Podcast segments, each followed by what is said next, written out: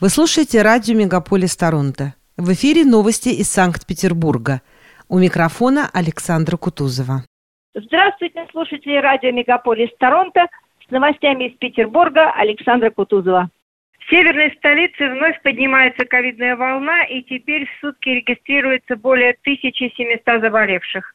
Число госпитализаций возросло в полтора раза и начали заполняться ковидные койки. Однако, по мнению руководителя городского управления Роспотребнадзора Натальи Башкетовой, пока эпидемиологическая ситуация под контролем, поскольку сейчас болеют преимущественно взрослые, а течение ковида чаще походит на ОРВИ или протекает бессимптомно. Избыточной нагрузки на врачей в настоящее время нет, но ощутимый рост заболеваемости коронавирусной инфекцией настораживает. Губернатор Беглов также прокомментировал ситуацию, объявив, что необходима ревакцинация населения, так как коллективный иммунитет заметно ослаб. Антитела определяются лишь у 16% петербуржцев, а бессимптомные носители продолжают распространять инфекцию.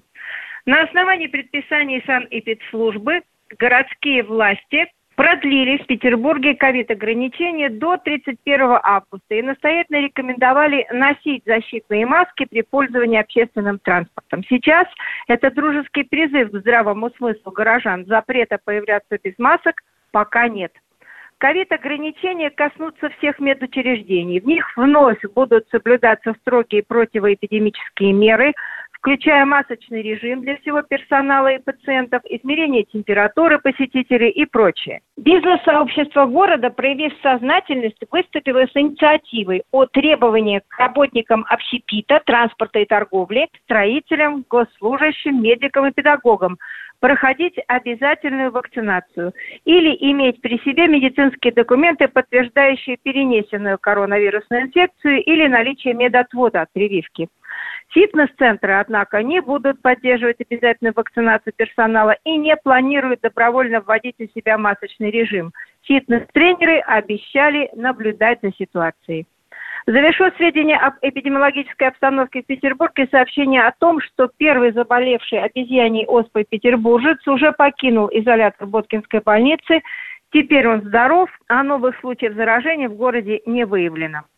Противники программы реновации в Петербурге опасаются, что число домов, которые по формальным основаниям подпадают под снос, может измениться в большую сторону. Активисты утверждают, что власти искусственно подгоняют дома под критерии, которые позволяют включить их в программу реновации, изменяя не только год постройки домов, но и их этажность. Напомню, что Смольный принял а, законопроект о комплексном развитии территории, который разрешает снос хрущевок, возведенных до 1970 года, и расселение их жителей в любой район города, включая дальние окраины и пригороды. В августе закон вступил в силу, и теперь правительство Петербурга начнет определять круг домов под снос. В жилищном комитете Смольного обвинения активистов отвергли и назвали предоставленную ими информацию недостоверной, так как, по мнению чиновников, никакие изменения в категории жилых домов на портале «Наш Санкт-Петербург» не вносились и никакие списки домов под снос не создавались. Однако горожане обеспокоены, так как размытые формулировки закона могут стать основанием для недобросовестных действий власти. Городские автомобилисты обсуждают очередное повышение цен на проезд по западному скоростному диаметру платной дороги, которая пересекает город с севера на юг и позволяет проехать мегаполис за полчаса.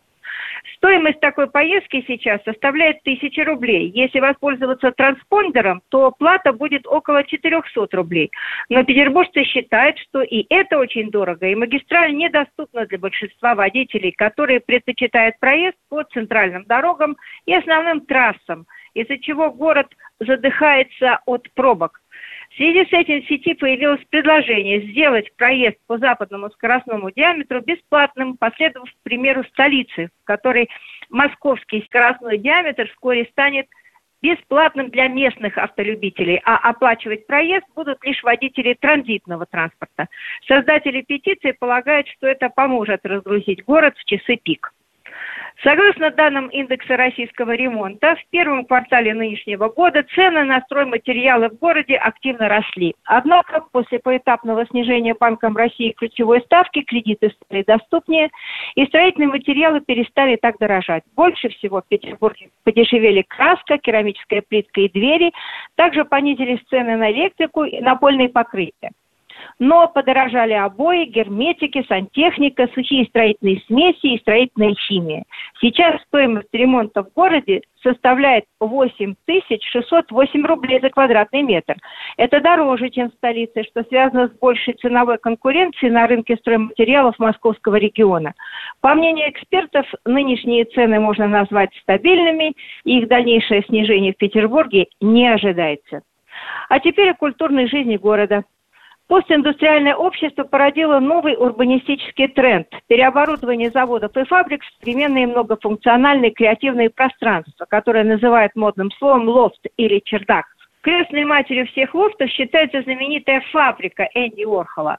Лофт-проект этажи на Лиговском проспекте э, в этом году отмечает свое восьмилетие и располагается в бывшей ленинградской хлебопекарне. Авторы проекта, дизайнеры братья Архипенко, сохранили элементы индустриального прошлого, дополнив интерьер антикварной мебелью и стеклянным полом. Сейчас в этажах располагается галерейные пространства, книжный магазин и библиотека, кофейня, хостел, рестораны, закусочный парк, качели и парк в небе или крыша, то есть специальная смотровая площадка, на которой расположены скамейки и летняя зона с газоном, на котором можно полежать.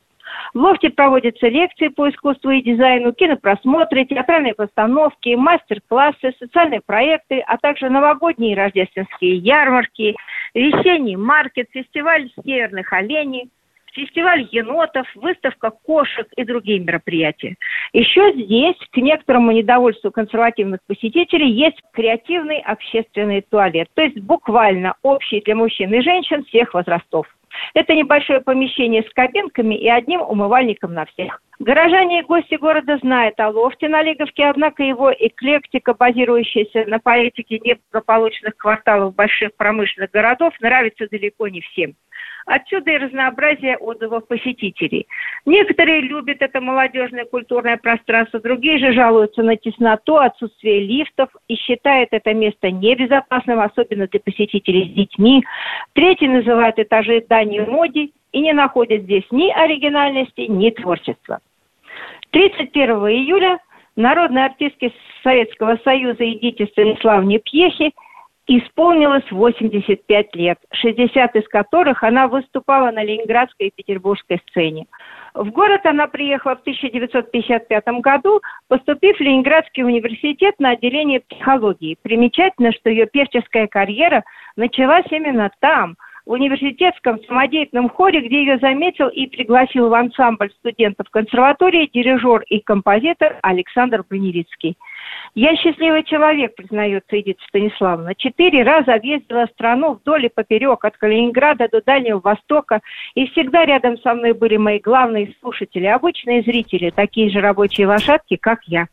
Люди мне верили, принимали такой, как есть. Для меня это самое главное элегантная, высокая, стройная, с необычным, глубоким и теплым тембром голоса она была любимицей ленинградской публики. Ее репертуар был чрезвычайно широк. Баллады, лирические песни, танцевальные мелодии, новые современные ритмы. Без сомнения, вся страна знала и напевала ее «Манжирок», «Наш сосед», «Ничего не вижу, ничего не слышу», «Надежда», «Город детства», «Так уж бывает», «Человек идет и улыбается».